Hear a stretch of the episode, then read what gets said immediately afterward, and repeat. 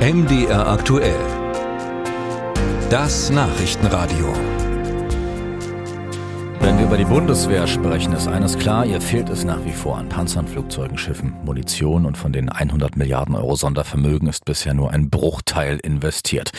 Beim Bundeswirtschaftsministerium gibt es ein Beratergremium und das kommt jetzt zu dem Schluss, dass es für die Bundeswehr viel zu kompliziert ist, die so dringend benötigte Ausrüstung zu kaufen. Konkret stören sich die Berater am sogenannten Ausführungsgesetz.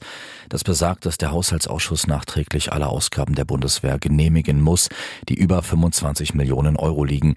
Deshalb würde das Fitmachen des Heeres viel zu lange dauern. Wie sieht das die Vorsitzende des Verteidigungsausschusses das fragen wir heute Morgen. Agnes Strack-Zimmermann von der FDP. Schönen guten Morgen. Guten Morgen. Grüße Sie ganz herzlich. Ich sehe auch nur mal aus Neugier. Äh, was gibt es denn überhaupt für die Bundeswehr zu kaufen, was weniger kostet als 25 Millionen Euro, was also nicht äh, genehmigt werden müsste vom Haushaltsausschuss? Also grundsätzlich muss alles genehmigt werden, weil das ist das parlamentarische Recht, nämlich das Haushaltsrecht, dass die Parlamentarier grünes Licht geben. Es handelt sich ja hier um Steuergelder.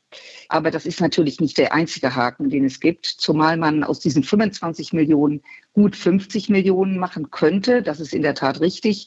Da sperren sich oft die Haushälter gegen.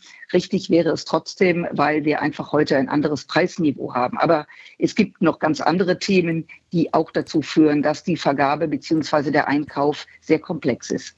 Und diese Wirtschaftswissenschaftler, die sagen jetzt trotzdem, um mal bei diesem Thema zu bleiben, dieses Ausführungsgesetz blockiere diese 100 Milliarden Euro Sondervermögen für die Bundeswehr.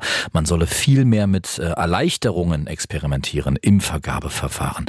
Wie sehen Sie das? Mir liegt äh, auch heute Morgen natürlich fern, mich mit klugen Menschen anzulegen. Äh, aber so einfach ist es dann doch nicht. Also wir haben erstens mal eine Industrie, die über Jahre lang keine großen Aufträge bekommen hat von der Bundeswehr und entsprechend auch die eigenen Kräfte, Mitarbeiter etc. zurückgeschraubt hat. Das heißt, wir brauchen natürlich auch eine Industrie, die lieferfähig ist. Diese braucht Sicherheit, braucht also langfristige Verträge. Das Zweite, die Bundeswehr bestellt oft mit Anforderungen, die so an der Realität vorbeigehen. Also wir nennen das Goldrandlösung. Ich will Ihnen mal ein Beispiel nennen. Äh, die Bundeswehr braucht seit Jahren für die Spezialkräfte Marine bestimmte Festrumpfschlauchboote. Das sagt vielen was.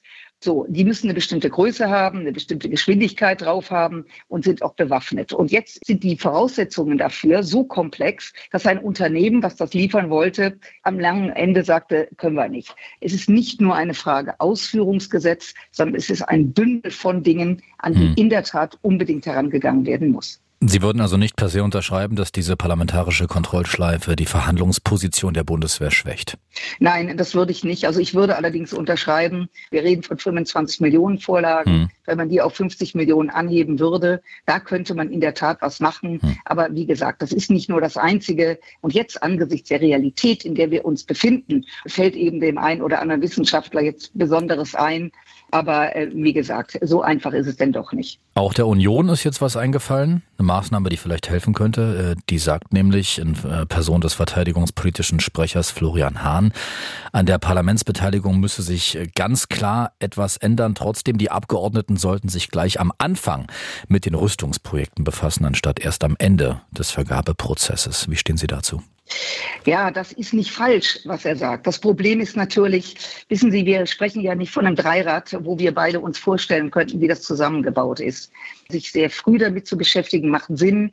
Das ist aber ein sehr komplexes Thema und ob das jeder kann und will, lasse ich mal im Raum stehen. Also nicht jeder, der im Landwirtschaftsministerium sitzt, weiß auch, wie ein hochmoderner Trecker funktioniert. Und insofern ist das ein guter Wunsch, auch eine gute Vorstellung, aber ein bisschen Realität sollten wir doch behalten. life.